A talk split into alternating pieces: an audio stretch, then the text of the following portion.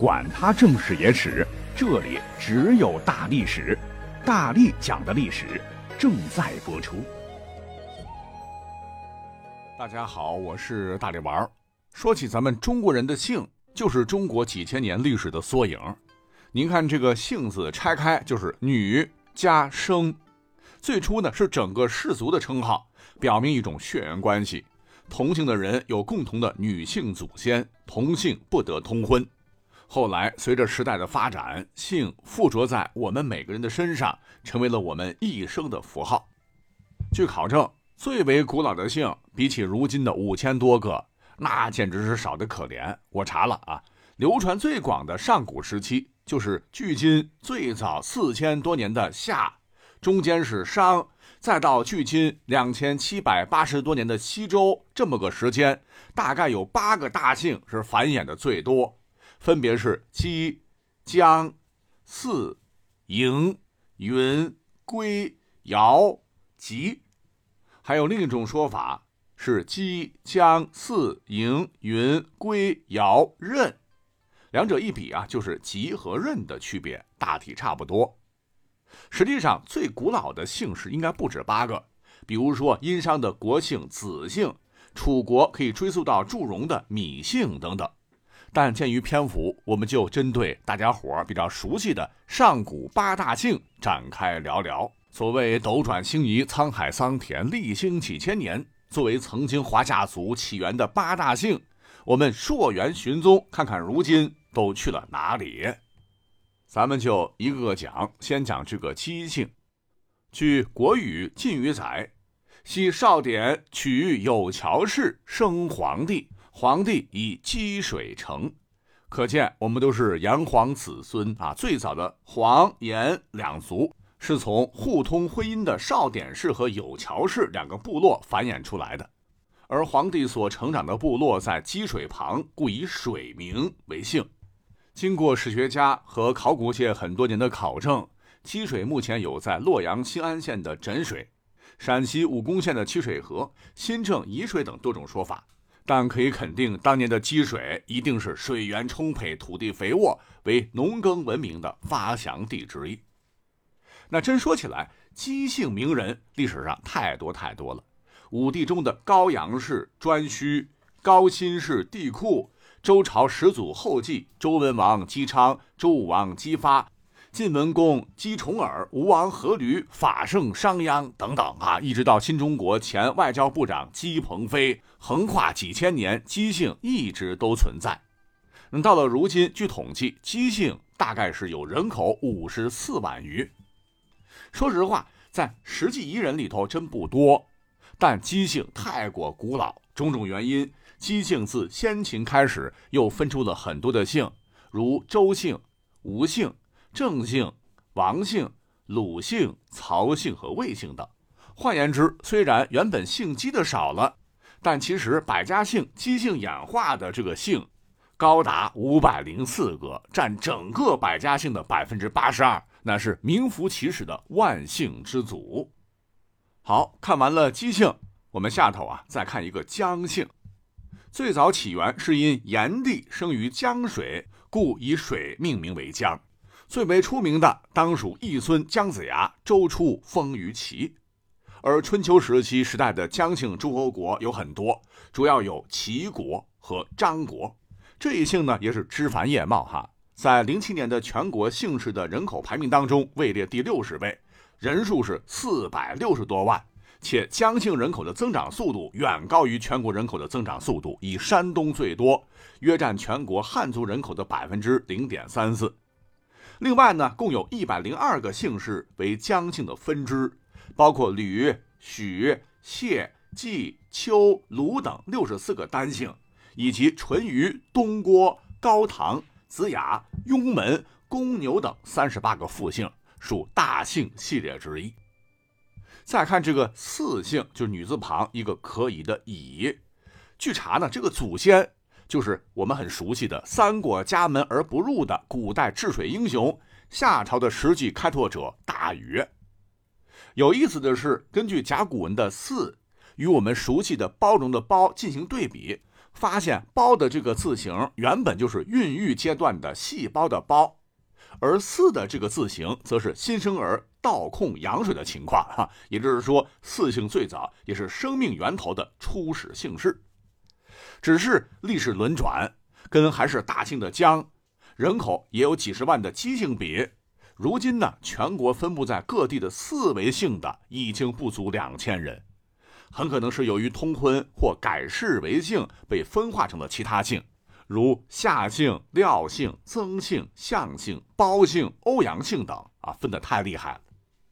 至于后头的另一个大姓，当年的哈嬴姓，就不多说了吧。最出名的历史人物那是秦始皇嬴政。说起来，嬴这个姓为秦国及赵国的国姓，此姓正式确立于舜帝时期。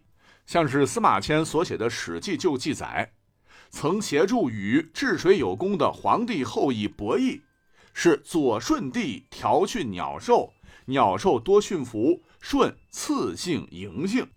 这意思好像是讲这个嬴姓最早是个驯兽师啊。伯益后来继续成为夏王启的卿士，地位只在夏王启一人之下，活了一百多岁才病死，其后世也是繁衍不息。是到了战国末期，有说法讲嬴政一统天下，建立秦朝之后，施行暴政，导致秦王朝很快覆亡。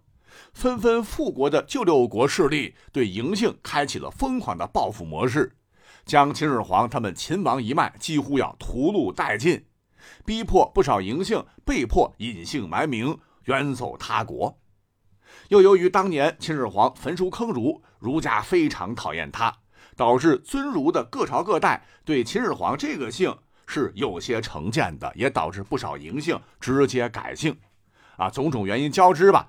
嬴姓如今呢不多，人数呢大概只有万把人，分布于江苏、山东、云南、北京、河北、福建、浙江等十九个省份，跟前头几个姓差不多。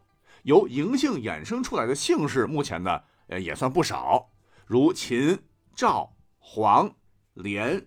徐、姜、梁、马、钟、费、曲等，号称嬴氏十四姓，这可能是嬴政皇族一脉的历史存续。而更为有趣的是，哈，咱们之前也讲过，很可能是嬴政一脉的残余，为了躲避战火，漂洋过海，先逃至朝鲜，后来又去了东瀛。具体年头应该是西汉初年吧。那到了日本之后，被规划了，哈，繁衍出了羽田。波多等日本如今的四十多个姓，如一九九四年，你像日本有一个首相叫羽田孜，就公开宣称自己是秦始皇的后裔，以及著名的女星波多野结衣啊，这这这不说了啊。好，那接下来呢，我们要重点介绍这个云姓，女字旁一个白云的云，现在很少见，据说是火神祝融的后裔。你别看姓不多。但春秋却是流行的二十二姓里的大姓，只是可惜，随着战火硝烟，最终消失在历史的长河中。应该说没有姓云的了哈。可是呢，有分支，像如今的董姓、彭姓、罗姓，也是传承血脉下来。如今呢，女孩起名也经常会用“云”这个字啊，觉得会像云那样云卷云舒那样的飘逸。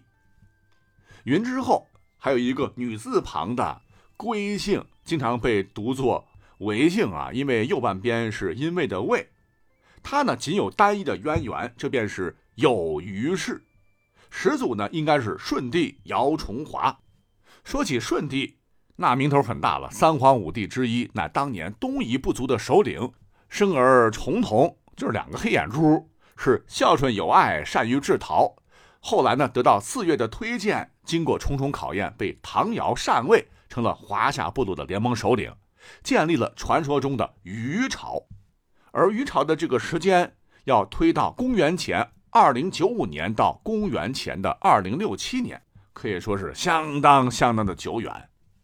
不过，距今约公元前二零七零年到约公元前一千六百年的夏朝，目前一锤定音的考古证据还没有被发现。史书中多次记载的这个虞朝到底存不存在？还是个历史未解之谜。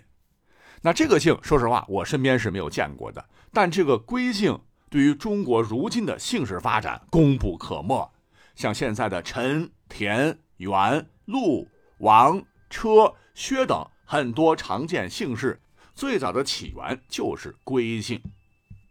多说一嘴啊，刚才提到了，周朝建立之后，姜子牙被封到山东半岛的齐国，替周王抵御东夷人。老姜后裔出了不少牛人，最出名的当属春秋五霸之首的齐桓公姜小白。他任命管仲为相，励精图治，九合诸侯，尊王攘夷，带领齐国称霸。可是自他之后，一代不如一代。到了齐康公吕代时，下克上啊，权臣田氏取代吕氏统治齐国。那历经三十二位姜姓国君享国六百六十五年的姜齐，终被田齐所取代。